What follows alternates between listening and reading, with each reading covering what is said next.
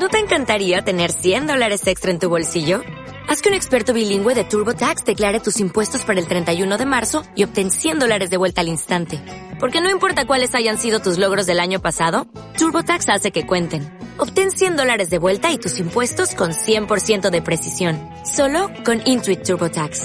Debes declarar para el 31 de marzo. Crédito solo aplicable al costo de la presentación federal con TurboTax Full Service. Oferta sujeta a cambios o cancelación en cualquier momento.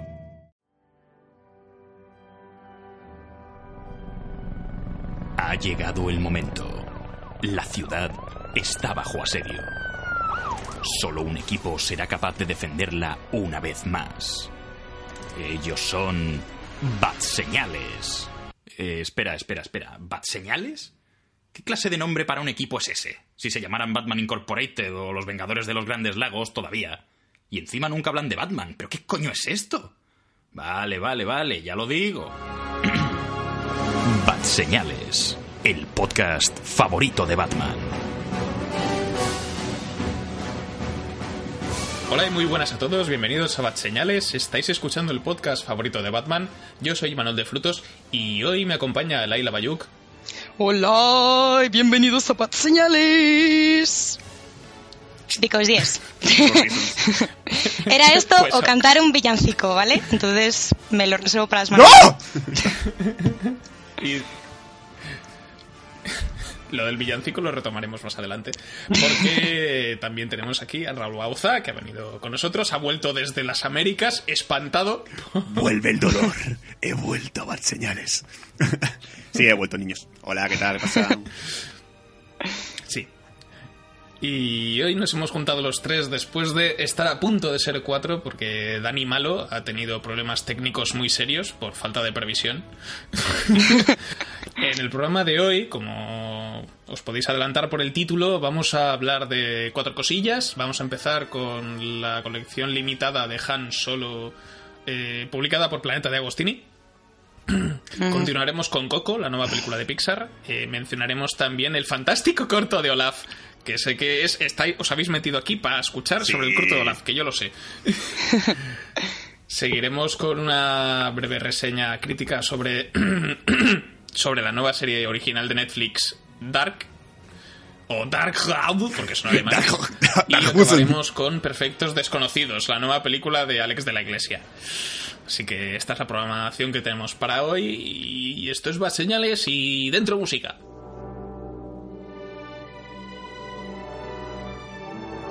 Recuerda que puedes escuchar Bad Señales a través de iVoox, iTunes y Appcast. Si acabas de conocernos y te hemos caído bien, como no, puedes seguirnos a través de Facebook y Twitter para estar al tanto de nuestras novedades y las publicaciones de badseñales.es.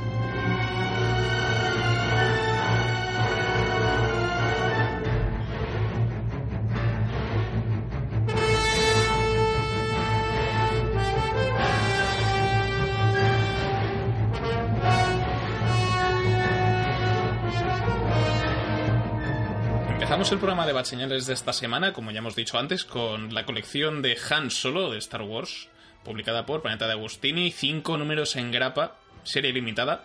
Esto es muy importante porque "Ay, es que Star Wars es muy largo. Bueno, pues esto se acaba, esto lo matáis ya rápido. Que Laila, háblanos un poco de, de Han Solo. ¿Realmente está solo? ¿Sale más gente? ¿Sale Chihuahua? Todo muy importante. ¿Sale Sí, Chihuahua? sí. Está. Chihuahua. Bueno, como bien os ha dicho Manol, eh, yo es que siempre voy a la ficha técnica, entonces soy muy de ir por un orden. Eh, pues nada, el título de esta colección es Star Wars Han Solo. Es como las colecciones que han sacado de, de Leia, de Lando, de Chihuahua y de Obi-Wan y Anakin. O sea, van en orden, en plan el, título de Star Wars y el nombrecito del protagonista. Al guion tenemos a Marjo Liu, tenemos al dibujo a Mark Brooks y al color está Sonia Obak y en el número 4 tenemos a Matt Milla. Eh, mm, os pongo un poco en contexto y os hago un resumen de, de qué nos vamos a encontrar en esta historia tan corta que básicamente te la puedes leer en, una, en un fin de semana o incluso en una tarde porque se te pasa volando, o sea que eso es buena señal, es muy buena, el guion es fantástico.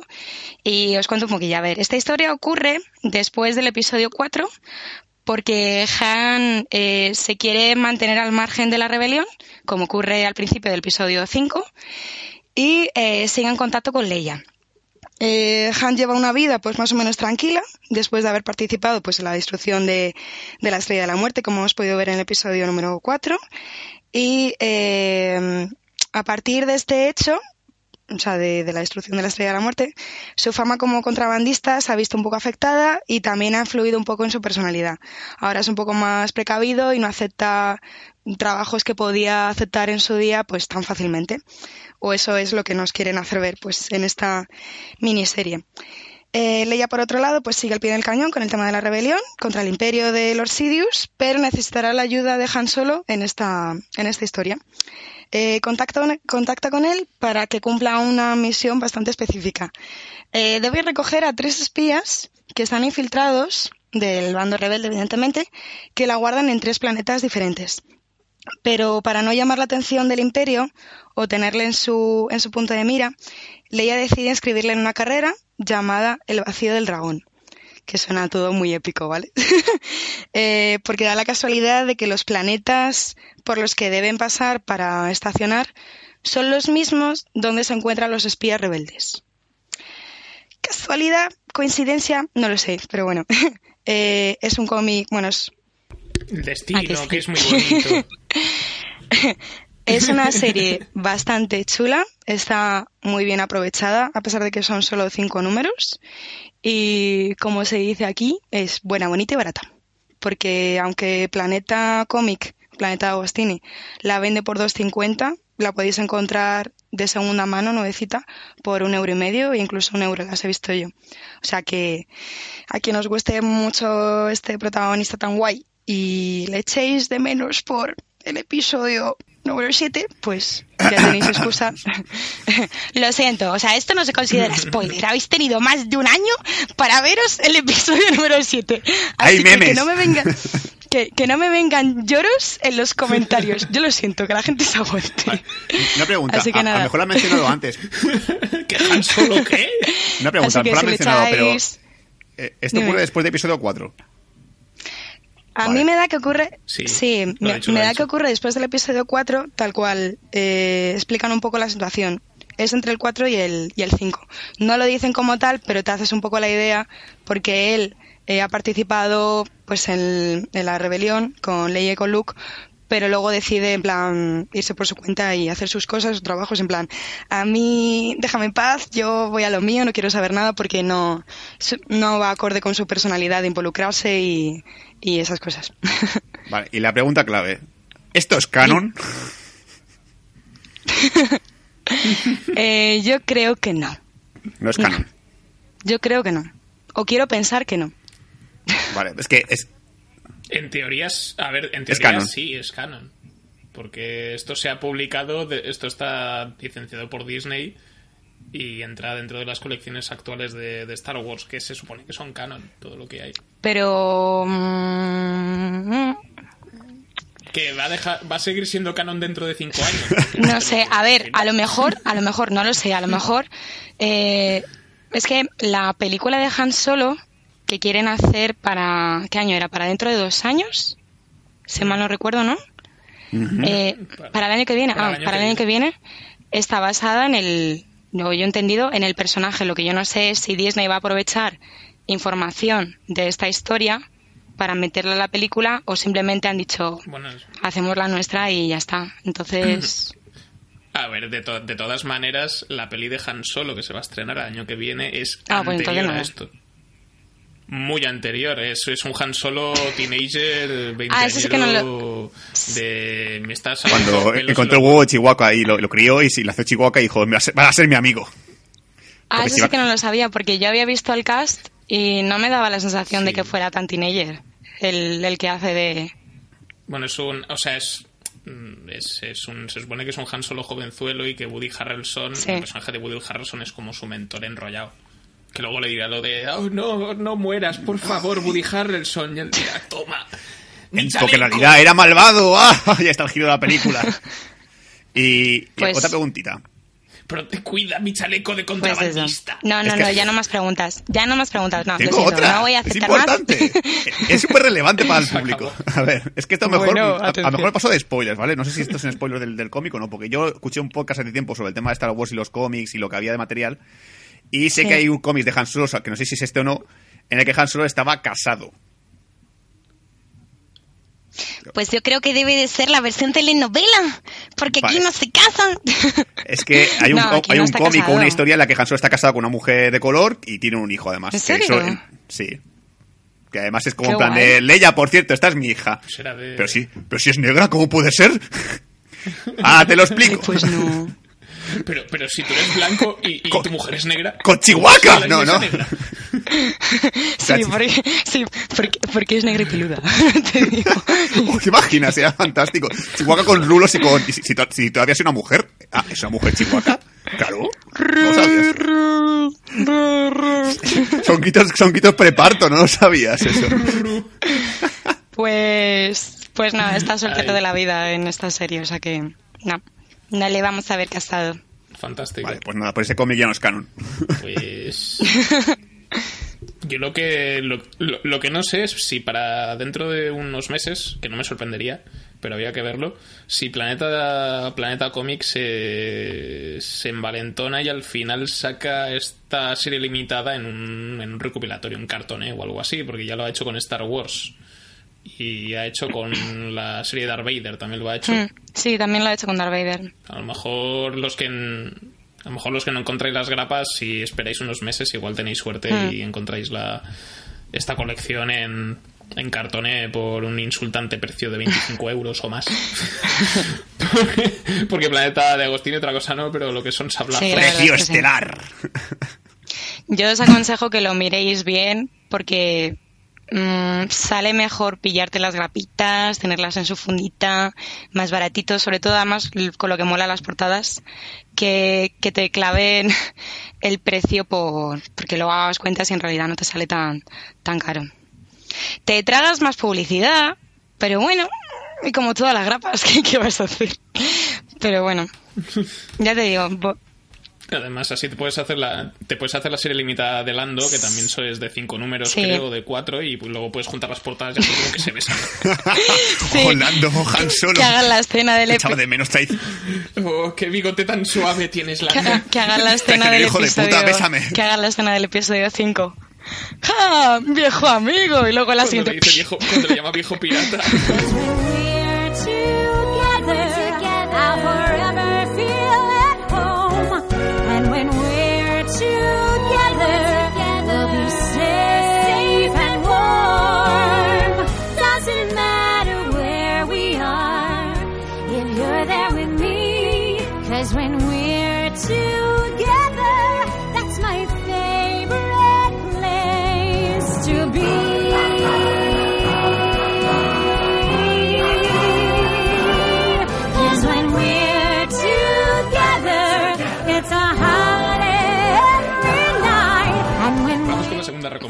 del programa de esta semana.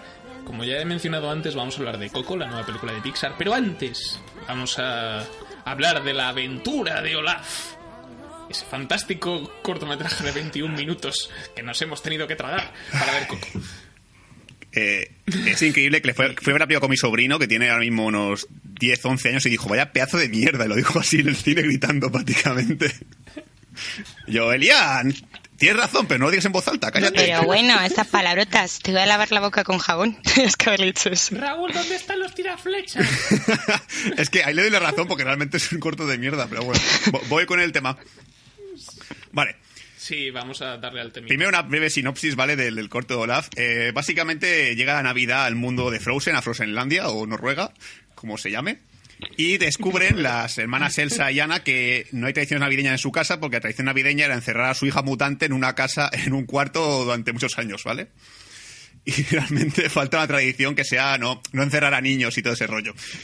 Y Olaf, en una misión, en un agradable gesto de solidaridad, decide, voy a buscar una tradición por el pueblo. Y se dedica a molestar a gente del pueblo, porque la gente no tiene otra cosa que hacer que abrir la puerta a desconocidos, para que, un muñeco de nieve mutante, para que le diga qué, qué tradición entienden, ¿vale? Entonces Olaf reúne todas las tradiciones que puede, va a ver a Ana y Olaf, a Ana y a esto, y me has traído esto, pero ocurre un accidente, se pierde Olaf, lo buscan, y dices, joder, pero para esto, para que digan al final que la tradición es Olaf, Beh, beh. Bueno, vamos por partes, ¿vale? Spoiler. Pues, ah, mierda. O sea, vamos por partes. Ponle la descripción, O sea- corto con spoilers. Sorry.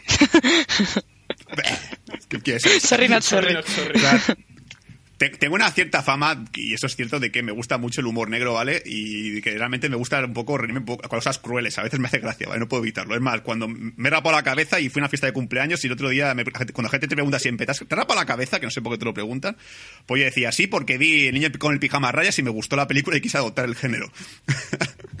o que soy el club de fans de Pulseras Vermellas, ¿vale? Ese tipo de humor es el que me va, ¿vale? Y eh, resulta Pulseras rojas para los, los que no, los no catalano Sí, los hispanohablantes. Los de Latinoamérica. ¿Por qué menciono esto? Porque dentro de, de- de mi humor cruel y tal, me parece horrible que la gente se ría con un corto protagonizado por un deficiente psíquico, ¿vale? O sea, me parece que es muy feo propuesta aparte. Reíros con una persona que mentalmente no está bien, ¿vale? Que, debía, que debería ir a un médico, a un hospital. Raúl. Que, que encima es un pirómano. Raúl. es un pirómano. No es una persona. Es un muñeco de nieve animado para niños. Me lo pones peor porque a lo mejor es una alucinación de alguno de los personajes, así que realmente está la cosa peor todavía. O sea, está mal, ¿vale? O sea, igual que la gente que se ríe con los chistes de mate en Cars, que también me parece muy mal por su parte, aquí no lo haces igual, ¿vale? Y creo que 21 minutos para un corto que, que es una puñetera gilipollez es demasiado, ¿vale? Así que he decidido, para no resumiros lo, que odio este corto, he decidido reunirlo en cinco frases, ¿vale? Y paso necesito la ayuda de Laila y de, de Manol, ¿vale? Porque tienes que decir al, al unísono el corto, la cesta, malo, y yo le haré una razón, ¿vale? En plan concurso de televisión. espera, espera, espera, por favor. Momento en plan saber y ganar. Hola amigos y bienvenidos a Saber y Bad Señales. O sea, realmente necesito que Manol ponga música de fondo porque si no va a se quedar un poco un poco triste. Pon- música de, de- de la ruleta de la suerte, con Lo gente arreglo, gritando. ¡La ruleta, la ruleta! Cuando, cuando se ponen a trarear canciones que no he oído Exacto. nunca porque no oigo la radio. Comodín, Ay, comodín, pon la, de, comodín, pon la del comodín. pon la del 1, 2, 3, en plan, un, dos, tres, aquí estamos en Bad Señales otra vez. O que, o- o que ponga la de, la de cuando la gente decía palabras en plan ti, ti, ti, Sí, sí, sí. ti, ti. Sí, eso estaba pensando. Bueno, venga, empezamos, venga. Bueno, a ver, di- sí, al grano, venga. Preparados, listos, ya. El corto de la festa malo que... Que si fuese un partido político sería un engendro entre Vox, Ciudadanos y las SS nazis. Siguiente. Te has dejado UPyD, tío. ¿UPyD qué? También, bueno, da igual. Siguiente, va.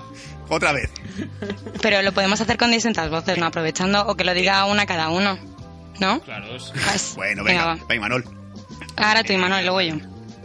El corto de Olaf es tan malo que... Parece un capítulo nuevo de Los Simpson. ¡Ostras! ¡Ostras! Ten cuidado con lo que dices. Laila, adelante. Vale, perdón. El corto de la festa malo que... Que Josh Whedon va a hacer reshoots para mejor- intentar mejorarlo. ¡Oh! ¡Uy, que queda igual! Exacto. Dale, Manol. El corto de Olaf es tan malo que... Que si lo doblase Kevin Spacey, los protagonistas serían niños y se llamaría en lugar de Olaf, Falo. Hola, soy Olaf, que dicho al revés es falo. Exacto. Y Laila, el último. Vale. El corto de la festa malo que... Que si guionista que lo creó le pusiera el sombrero seleccionador de Harry Potter, iría a Hufflepuff, pero al grupo de diversificación. ¡Tata! Te va a venir un... un ¿Cómo se dice? Eh, uno, uno de Hufflepuff que no nos ha escrito comentarios en meses. Va a ser el anónimo y va a decir, voy a dejar de escuchar más señales porque mi casa es la de Hufflepuff. Te lo digo yo. Repito que el grupo de diversi- diversificación de Hufflepuff, así que técnicamente no afecta a todo el mundo.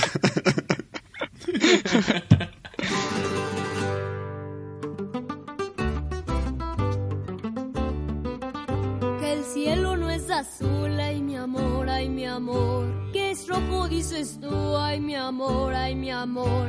Ves todo al revés, ay mi amor, ay mi amor. Creo que piensas con los pies, ay mi amor, ay mi amor. Tú me traes un poco loco, un poquitito loco. Estoy adivinando qué quieres y pa' cuándo, y así estoy celebrando. he vuelto un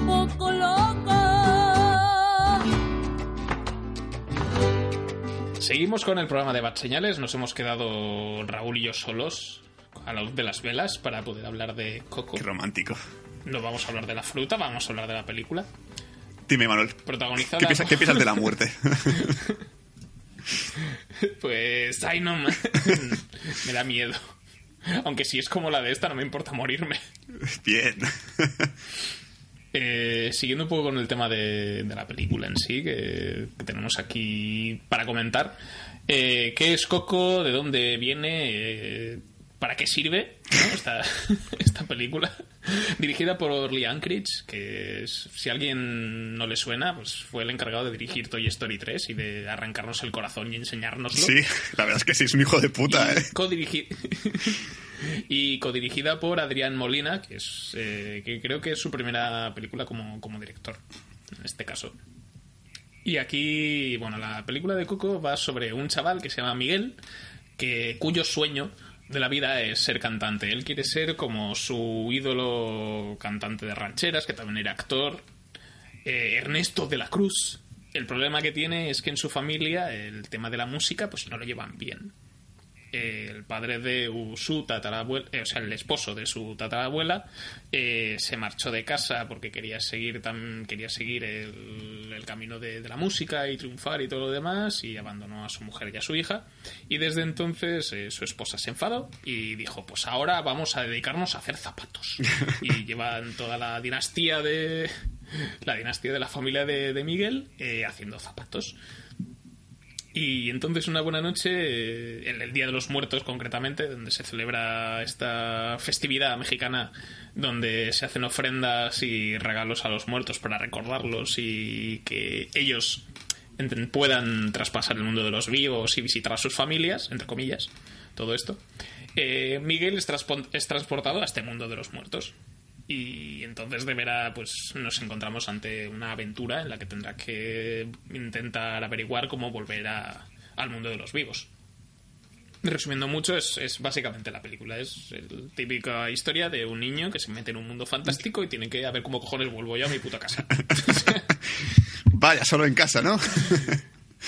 Otra vez. no exactamente, al revés. Menos cuando, bueno, sí, solo en casados. solo en casados. Pero bueno, ya metiéndonos en el tema de, de crítica, comentarios y demás, a mí personalmente es una película que me ha gustado mucho. Más allá de que tiene un, igual tiene algún pequeño problema de, en el primer acto, cuando Miguel es transportado al mundo de los muertos y tal, porque es es, es, es el típico trámite por el que tienes que pasar de esto es tal cosa, se va hasta este sitio y este es tal persona y tal persona. Y tienes que hacer esto. Y luego ya la peli ya sube y en- me parece mucho más entretenida y luego ya al final pues es cojonudo. No sé qué opinas tú. Ah, Yo realmente tengo, tengo el hecho de que cuando antes de ver la película todo el mundo me, me advirtió de la peli. Me dijo todo el mundo, vas a llorar, vas a llorar, vas a llorar. Y yo que sí, que Vas sí, a llorar, vas a llorar, vas a llorar al final, vas a llorar al final. Y yo tengo ese, ese tema de que cuando alguien me dice eso, yo me pongo cabezota en plan, pues ahora no lloraré por tocar los huevos, ¿vale? Y me pongo brazos cruzados a ver la peli, en plan, pues ya verás cómo a mí esto no me hace llorar. En plan, yo pequeño. Y realmente estaba un poco preocupado porque cuando la gente te dice que al final vas a llorar y todo ese rollo, la típica movida, te preocupa que a lo mejor todo el principio sea un coñazo y una mierda y digas hasta el momento de llorar la película no, no- no no me ha llenado para nada y realmente la gente es- dice que es buena porque al final ha, ha salido con un poco con emociones, ¿vale? Pero me sorprendió que cuando empezó a ver Coco dije, hostia, pues la trama me está interesando. Y aunque la premisa ya te la ponen en el tráiler y dices, bueno, tampoco creo que me mate mucho una persona que busca a, a su ídolo muerto en el mundo de los muertos.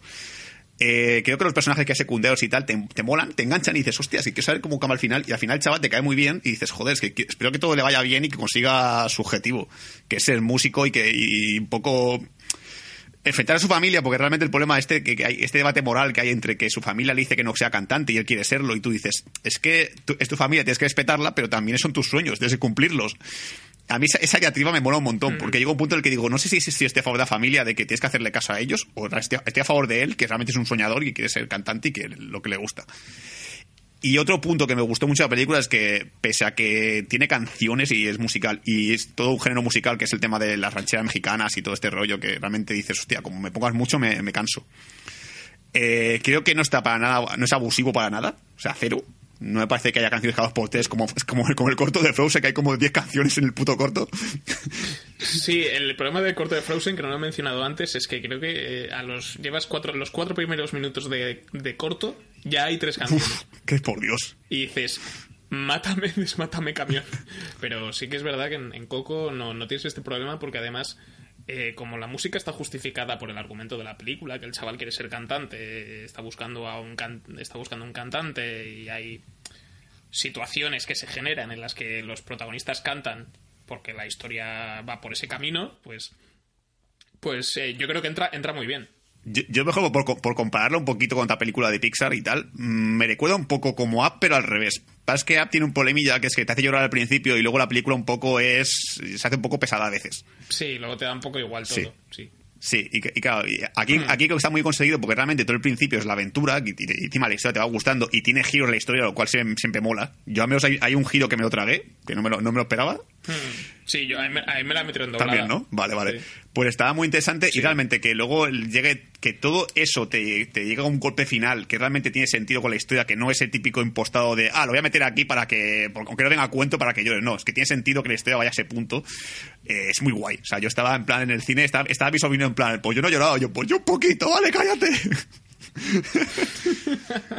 es, que, es que es inevitable que la, que la encima te recuerda cosas pasadas tuyas de, de tu vida y tal, y un poco te mueva un poco lo que es el estómago y el corazón, y digas, joder, es que esto es, es jodido, es, es chungo. Y volviendo con el tema otra vez del- de, la parte musical, no creo que haya canciones míticas para guardar, tipo como Bayana. Es más, yo, es algo que quería comentar. Yo creo que si Bayana tuviese el drama, el drama de esta película, porque a mí me pasa que, por ejemplo, con Bayana me gusta mucho la película, pero la parte dramática no me funciona. Me parece, eso sí que me parece un poco impostada, en plan de, bueno, hay que meterlo aquí porque hay que poner algo dramático y es Pixar, o Disney en este caso. Discrepo. Pero aquí, en- ¿no te, no te, te gusta? ¿A ti, a ti te funciona la parte dramática de Bayana? Me, me funciona la película entera, incluso la parte Sí, sí. dramática. O sea, la, la peli es buena, eso no lo digo, no digo que no, ¿eh? Pero la parte de la abuela de Bayana y tal, no le funciona bien. O sea, me parece que es como muy. Bueno, sí es triste, pero no me hace llorar. Porque es muy precipitado, porque estamos acostumbrados a muertes ya a mitad de película, cuando ya nos hemos hecho con los, con los personajes y tal. Sí. Sí, es que tal como está estructurada Bayana, es lo de la abuela viene muy al principio y no, no tienes ese arco que podría funcionar mejor si fuera eso, como ha dicho Dani, a la mitad de la película o cerca del final, para que fuese más. Dios mío, abuela, abuela, ¿por qué? Y que es una abuela también, que tú dices, coño, que se le ha muerto la abuela, no se le ha muerto la hermana ni la hija, se le está muriendo la abuela, que la abuela tiene una edad. Se muere de vieja. que, que bonito. a- a- a- llamadme tonto e idiota, ¿vale? Pero no me di cuenta hasta, hasta mitad de la película que el nombre de Coco no es el nombre protagonista. Yo en plan de, ah, no, que se llama Miguel el tío. Sí, sí, sí. Yo estaba imbécil pensando... Yo, est- yo estaba ahí con el. Joder, qué tonto eres. Ya. Yo estaba con el run run al principio. Yo lo que estaba al principio es como, pero si el prota se llama Miguel, ¿quién cojones es Coco? Exacto. Y luego sale, te dice. Y luego ya te lo explican un poco y tal, y digo, vale. Es, es, ¿Pero por qué la peli se llama Coco? ¿Porque es el coco? ¿Es posible? Sí, sí, es, es, es el Es lleno de la co- peli, es el Coco. El coco. Es el, el- el- es el coco de los. Es el mono de los Chocapics. Joder. Sí, y luego también la, la parte de aventura ya un poco mm, sin tampoco enrollarme mucho creo que no tiene tanto humor infantil como otras películas de Disney y Pixar creo que está bien medido hay partes que sí son gol- golpes y tontu- tontunadas sobre todo el perro es el, el personaje cómico típico de Pixar de mira hago ton- cosas hago tontuno- tontunadas todo el rato pero realmente me, me gusta todo. Es que creo que los personajes. Es, es claro, porque yo una película que realmente no tenía mucho interés, porque vi el trailer de Coco y dije, bueno, pues es como el libro de la vida, pero por Pixar, ¿vale? Básicamente. Eh, me ha sorprendido mucho lo que me ha gustado y la verdad que la quiero, la quiero en mi colección. La tengo ya pensado. Sí, yo, yo tampoco tenía muchas ganas de, de ver la película cuando vi los adelantos y tal, pero bueno, como es Pixar y la ponían. La, las- la acogida del público de la crítica era muy positiva, entonces pues dices, pues igual no es Cars. y, la, y la acabas viendo y en general la experiencia yo creo que ha sido muy positiva y que vale mucho la pena verla. Y luego el tema de- del doblaje, que también es algo que ya se ha mencionado en redes, pero por si alguien no lo sabe del público español que nos escucha, es importante saberlo. No es el doblaje castellano, sino es doblaje en español latino, el que se ha estrenado directamente en nuestro país. Entonces, es algo que cuadra mucho con el tipo de película que es y que no salta nada, entonces fantástico y maravilloso. Sí, es un buen doblaje y me ha gustado. Si lo escucháis raro y decís odio, y si lo escucháis y decís, mío, es como un VHS de Disney de principios de los 90, pues es a propósito. y también, a mí lo, que más me, lo que me parece más interesante y creo que tiene más, más gracia es que muchos de, muchas de las voces que hay en español latino son de la versión original. Porque tienes a, a Gael García Bernal, que es el que interpreta el personaje de Héctor, que es como el acompañante del personaje de Miguel durante gran parte de la película. Que para que no lo sepa, Gael, García Hernández es el, es el padre de, de Manny en Modern Family. El padre de verdad. Gael García Bernal es muchas cosas. diría que es uno de los actores mexicanos más conocidos del, mundo. O sea, era inevitable que saliera. Y además canta, el tío es un crack. O sea, está Diego Luna, está Gael García Bernal y luego está Diego Luna. O sea, tú ves a Diego Luna, Diego Luna y piensas, este es Gael. No, Gael es el otro. a veces pasa que la gente los confunde.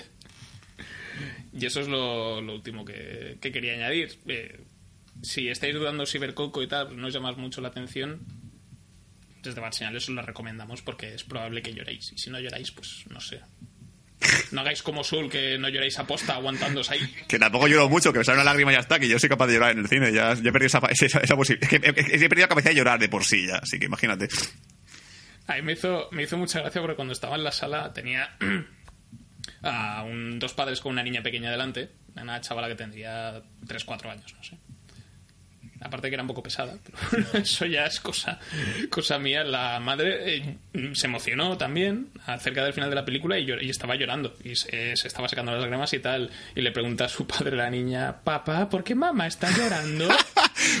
Porque es adoptada y no quería decirte hasta ahora.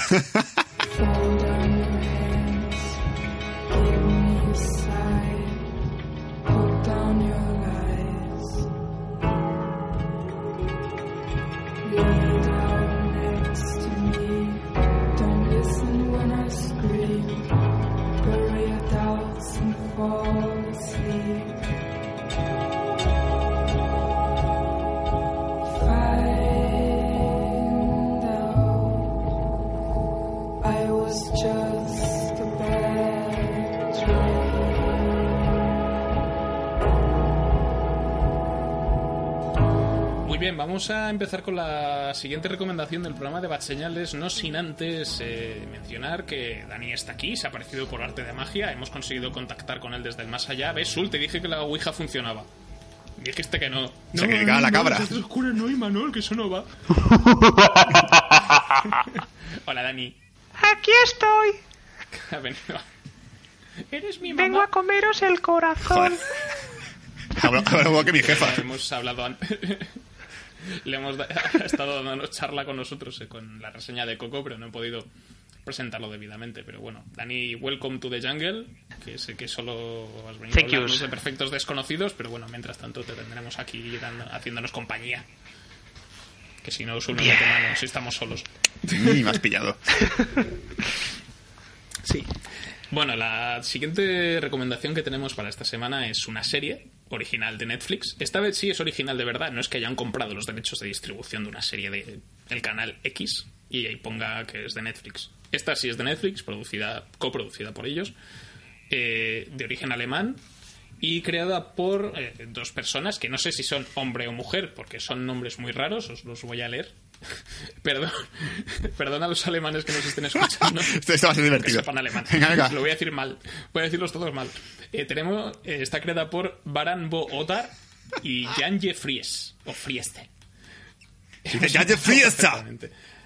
Eh, nombres no muy conocidos. Lo, que podemos ver en sus filmografías son trabajos para Alemania que, creo que no han tenido distribución en España. Así que esta es oficialmente como la primera carta de presentación que tienen estas, estos creadores de la serie. Eh, no es una miniserie, es una primera temporada que da para continuación, esto ya os lo puedo avisar. Eh, serie de 10 episodios de entre 45 y 50 minutos, dependiendo de, de, cada uno. Y también voy a aclarar que aunque parezca por el tráiler y por el primer episodio casi que es una serie de terror, no es una serie de terror, es un thriller de ciencia ficción. Y cuando digo ciencia ficción ya podéis ir imaginándoos por dónde puede ir la historia de la sinopsis que os voy a contar, pero aún así ya os puedo asegurar que no os podéis imaginar por dónde va la puta serie. Joder, eso, eso me interesa más. A mí me costó. Pero bueno, básicamente lo que tenemos es... La, estamos en un pueblo en mitad, del, en mitad del bosque, en las tierras alemanas, alejado un poquito, bastante aislado, un poco alejado de la mano de Dios, así todo rollo Silent Hill, fantástico, en el que en el que ya hubo ha habido una desaparición de un adolescente que bueno sin que lleva varios días desaparecido sin dejar rastro entonces tenemos a la familia buscando por su cuenta mientras tanto la, mm, la policía también está realizando, realizando unas batidas de búsqueda y demás. Y lo que, está lo que están sospechando algunas personas del pueblo es que esta desaparición puede estar relacionada con una que hubo hace 33 años. De un niño que se llama Mats, que como ya se podrá ir viendo a lo largo de los capítulos, según van avanzando los episodios, este niño es el hermano pequeño de uno de los protagonistas de la serie que actualmente es un hombre adulto que se llama Ulrich, que tiene mm, cuarenta y tantos. No sabría deciros ahora la edad exactamente, pero hace 33 era el hermano mayor, era un adolescente. Entonces, lo, realmente interesante de esta serie es, es que juega en varias. Hay varias tramas paralelas, pero en épocas distintas, con los mismos personajes. Esto quiere decir que tenemos gran, eh, gran parte de la historia ocurre, sobre todo empieza en el año 2019 no empieza en el 2017. Ah, qué bien. Empieza en el 2019, lo cual es curioso. O sea, técnicamente es ciencia ficción ya nada más empezar porque está tan en el futuro. O sea, lo cual me parece bastante gracioso. Luego tenemos esto, ya he dicho la siguiente línea temporal que sería durante el año 86. Stranger Things, no. Va por otro rollo, pero bueno, tenemos lo típico, referencias musicales y demás. 99 Luft Balloons y estas cosas. Canciones 99 Luft Balloons. Y luego también más adelante se formará una tercera subtrama que no voy a desvelar porque es cerca de la mitad de la temporada es cuando empieza a surgir. Pero bueno, principalmente tenemos estas dos épocas donde se repiten muchos de los personajes. Como ya he dicho, Ulrich lo tendremos cuando, cuando es joven y cuando es adulto. Eh, pasa con muchos otros personajes. También tenemos un reparto de adolescentes del año 2019. Que, que obviamente no están. Por ejemplo, Jonas que es, diría que es uno de los papeles más, más protagónicos de, la serie, porque es, em, empieza con que su padre se ha suicidado muy recientemente y ha dejado una carta que no puede leer hasta tal día en tal hora. Entonces ya empezamos con misterios de tenemos que hacer esto. y acaba el primer capítulo, no han abierto la puta carta porque faltan dos minutos para que sea la hora que pone la carta y tú te estás... Joder, abre la puta carta ya. No es una Adventure Room. Cliffhangers. Como ya estaba diciendo antes, lo realmente interesante es esto que ves el antes y el después en muchos de los personajes. También esto es bastante caótico al principio porque como son actores distintos los que interpretan a estos personajes, pues es normal que te despistes. Lo que sí hacen muy bien en la serie es irte señalando, este está el personaje en el pasado y este es en el presente. Te hacen, sobre todo creo que es, no es ir a al principio del tercer episodio, si no recuerdo mal, que hay una secuencia de una secuencia musical al principio en el que te ponen en pantalla partida, te ponen cada actor. Este es antes y este después. Vale, ese... Y tú ya lo asocias visualmente, este, este, que son la misma persona.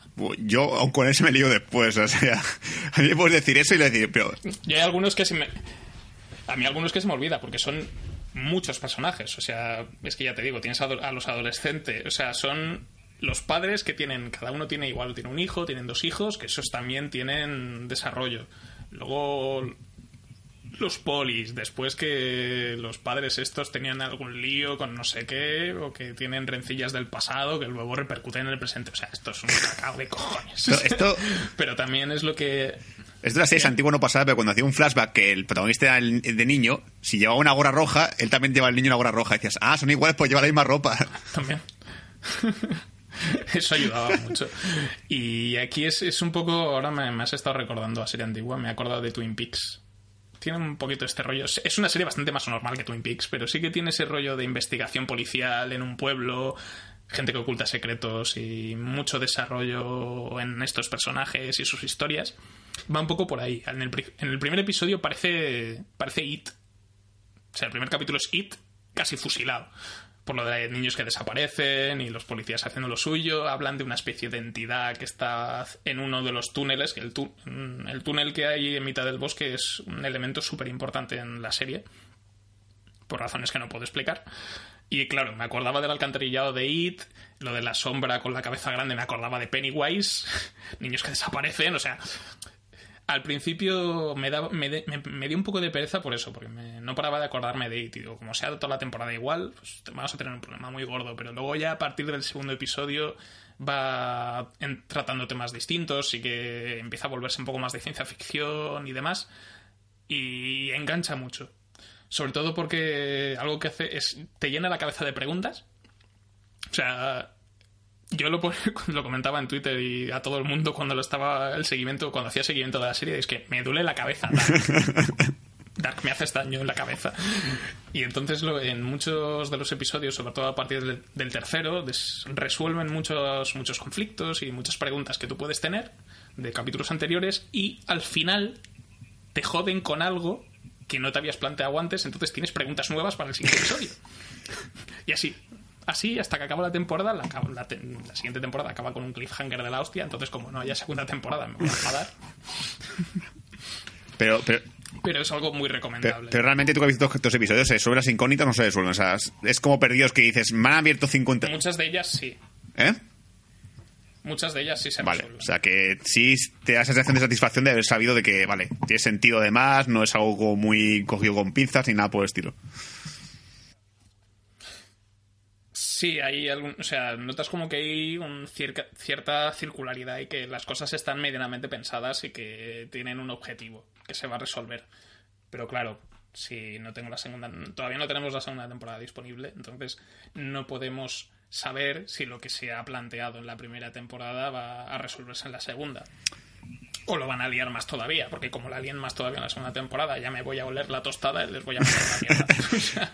es que a mí me pasa un poquito casi esta que recomendó Juan en el blog de Señales, la de Gears Gently, que es un poco también un montón de incógnitas al principio, mm. te duele un poco la cabeza porque no sabes por qué está ocurriendo todo. Luego al final todo tiene un sentido y, todo es verdad que todo, todo hace un match de puta madre, es decir, todo tiene todo cuadra. Pero llegó un punto en el que me cansé. Dije, estoy cansado de tanta incógnita, no, los personajes no me atraen, pero bueno, si esta dices que los personajes molan y que la historia es en... También hay que decir que Jelly es mucho más comedia que esta. Es mucho más cachondeo. Sí, esta, esta, esta es, muy esta es, muy dramática, es muy, es muy europea.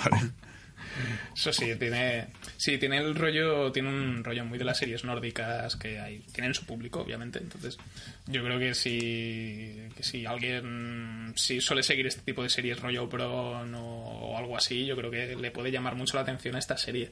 Y ya digo, tiene personajes muy interesantes, bastante grises, y soy muy fan de la jefa de policía porque a esa tía no la tose ni Dios. Me parece un personaje muy chulo. Y el personaje de Ulrich también, que es el, el, hermano mayor que he mencionado antes. Y mi última pregunta. ¿Versión original o doblada? Yo la he visto doblada, porque no me gusta la no te has atrevido, ¿eh? Ha tenido huevos. Uf, es que ya eh, eh, digo, no voy a aprender alemán. No me gusta cómo suena el no me gusta cómo suena el alemán. Pues paso y la veo doblada. ¿En qué idioma lo viste? Doblada al castellano. Vale, y no te costaba, porque a mí me está costando, yo voy por el segundo, ¿eh? Pero me está costando mucho ver cómo la tele me dice, hola, ¿cómo estás? Y leerle en los labios, me cuesta muchísimo, tío. Es decir, eh, del inglés al castellano no tengo este problema. Le veo cómo mueve, los labios y me, cuadra. Pero aquí veo como hay veces que están moviendo los labios todavía y la tele se ha callado hace un rato. tan, tan exagerado, no, pero sí que se nota que como normalmente el alemán tiene necesita más tiene frases más largas para expresar lo mismo que el español. Esto sí que es verdad. Pero yo es que, claro, yo cuando iba por el tercer cuarto episodio ya dejé de fijarme porque como tenía la cabeza pensando en otras cosas.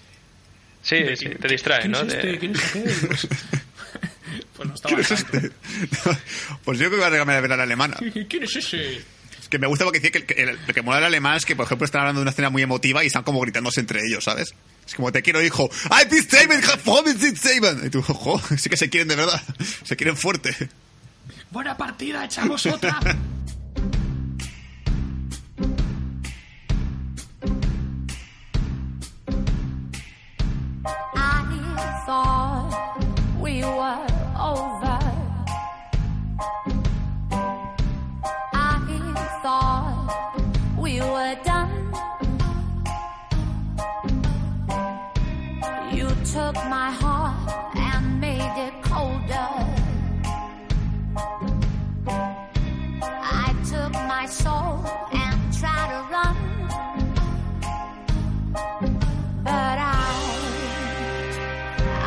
Vamos con la última recomendación del programa de Bad Señales de esta semana y Dani nos va a hablar de Perfectos Desconocidos, la nueva película de Alex de la Iglesia, escrit- dirigida por Alex de la Iglesia y también coescrita como viene siendo costumbre con Jorge Guerri, Guerrica Echevarría.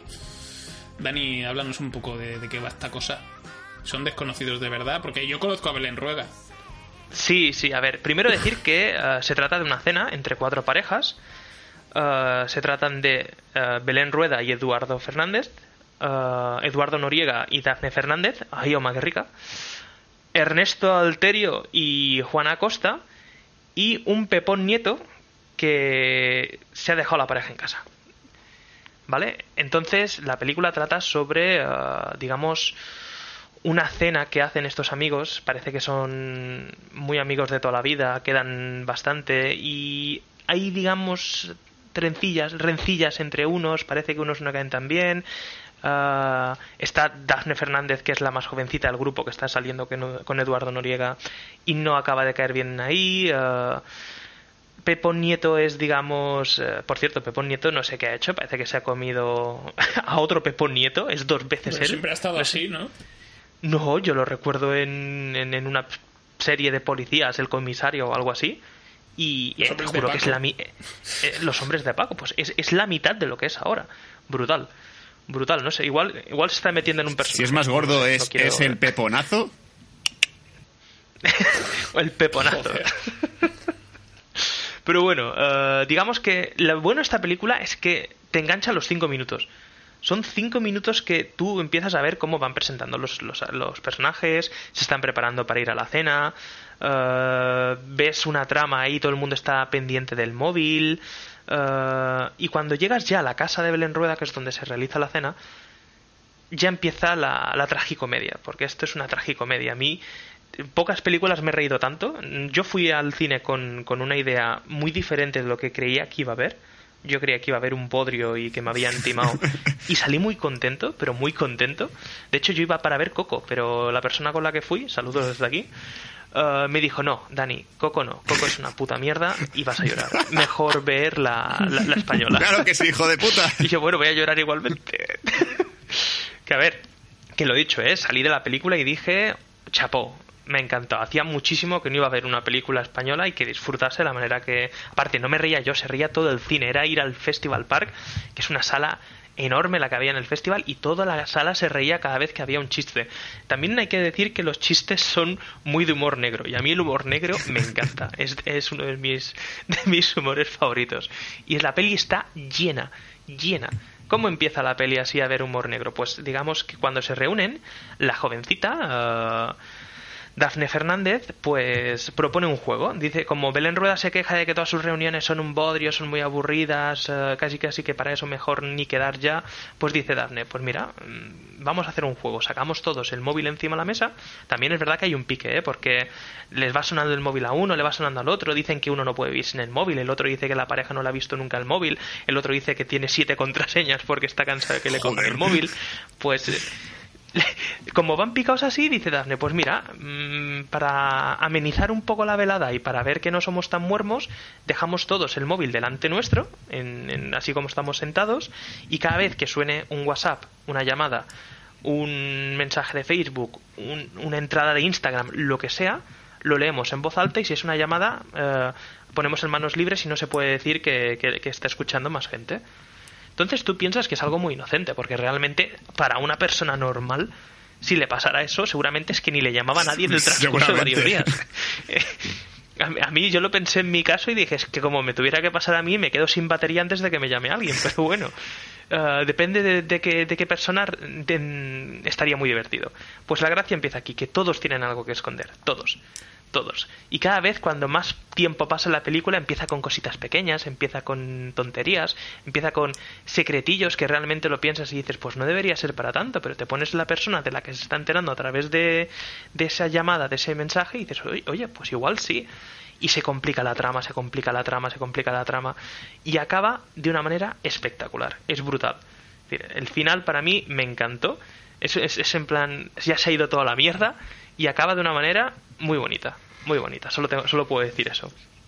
Decir también que, que uh, me encantó la interpretación, estoy enamorado. En esta película me he vuelto a enamorar de él. Ya me había gustado en otras películas. De hecho, la mayoría sale en una película española también que creo que se llama El Método. No sé si os suena. Nos la ponían mucho en la Salle. En la Salle nos la ponían mucho en el colegio. Y, y salen muchos actores repetidos. Uh, Eduardo Noriega. Eduardo Fernández, sí que salen en, Y Ernesto Alterio también sale. También, sí. Estos tres sí que salen. Y, y, reconozco que al único al que le vi cojear un poco fue a Ernesto, porque me parecía que hacía un papel muy similar al que hizo ahí. En cambio, Eduardo Noriega sí que tiene esa parte de chulo putas que sigue teniendo en esta película. Pero Eduardo, Eduardo Fernández se los come a todos. Es, es, es un crack. es que es un crack todo lo que cada vez que abre la boca en, la, en el cine yo me reía no, no, no, era solo por la, la, la, risa que te, que te, contagiaba, sino la mala leche. Cuando tenía que poner mala leche, te, te, impactaba. Y después, eh, lo dicho, Dafne Fernández pues hace un papelillo así un poco soso. Uh, está ahí para lucir palmero, más que para otra cosa. De hecho, enseña nalga, enseña un poquito de, de chicha. Y, al resto te digo, la actuación es más que aceptable. No tienes la sensación de estar viendo una españolada, como cuando ves ocho apellidos que notas un poquito la, la, la sobreactuación de algún personaje o, o, que, o que no estás metiéndote enteramente en la película. Pues yo aquí desde el principio me metí. Parecía teatro casi, más que, más que cine, parecía teatro. Técnicamente, bueno, no es, no es un remake de una obra de teatro, creo que no, al menos creo que es un remake de una película italiana. ¿Puede ser, Manol? Eh, Sí, es una película. Sí, o sea que realmente del 2000, creo que 2011, 2010, ahora no me Sí, hay que decirlo porque los que, como es de Alex de la Iglesia, a mí por ejemplo me pasa que Alex de la Iglesia es un director con el que no conecto. O sea, yo con Alex de la Iglesia conecto muy poco. Veo, veo películas suyas, pero no consigo que me enamore nunca este hombre. También no he visto el Día de la Bestia todavía. Cuando vea el Día de la Bestia ya será otra cosa. Pero lo hay que decirlo porque quien no sea fan del director, que no se preocupe ni se asuste porque realmente es un, es un encargo. O sea, este Galería de que no ha hecho guion ni nada, simplemente ha cogido la película italiana y la ha adaptado a, a, nivel español y ha metido sus cosillas, evidentemente, pero tampoco, por lo que tengo entendido, por lo que he leído por ahí, no es algo que digas, no es de que esa película. No tiene su sello. Pues eso, pues decir que el trabajo para mí es excelente. Hay un, dinamismo de puesta en escena brutal. Uh, es muy entretenida tiene eso, tiene el toque amargo de, de, que ves cómo están discutiendo entre ellos. Es decir, tú te ríes mucho, pero ves realmente que, que eso va a acabar mal. Te, te, te, hueles tragedia, es decir, te hueles que las cosas van a acabar lo peor posible que te puedas imaginar.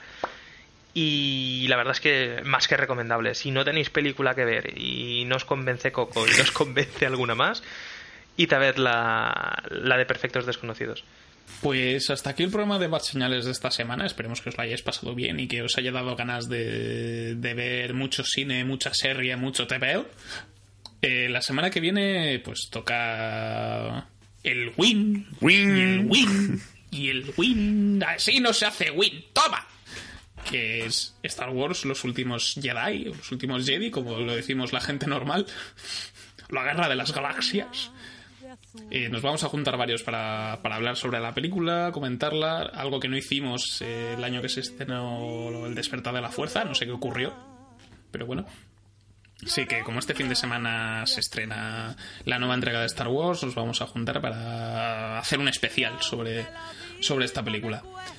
Así que, bueno, esto ha sido todo por hoy. Nos vemos la semana que viene. Hasta pronto. Adiós con el corazón. No dejaré de quererte. Me subí al pino más alto, llorona, a ver si te divisaba.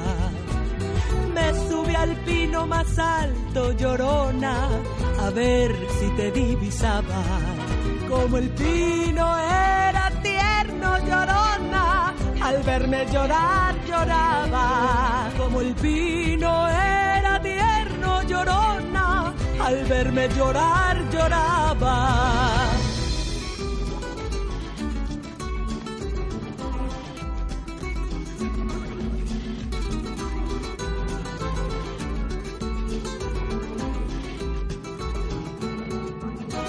La pena y la que no es pena, llorona, todo es pena para mí.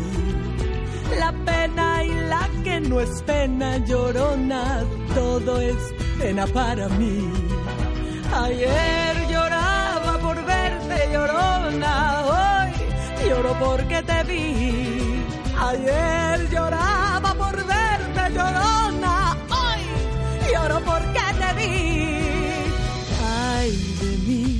llorona, llorona, llorona de azul celeste. Ay de mí, llorona, llorona, llorona de azul celeste. Y aunque la vida me cueste, llorona, no dejaré de quererte. Y aunque la vida me cueste, llorona, no dejaré de quererte. No dejaré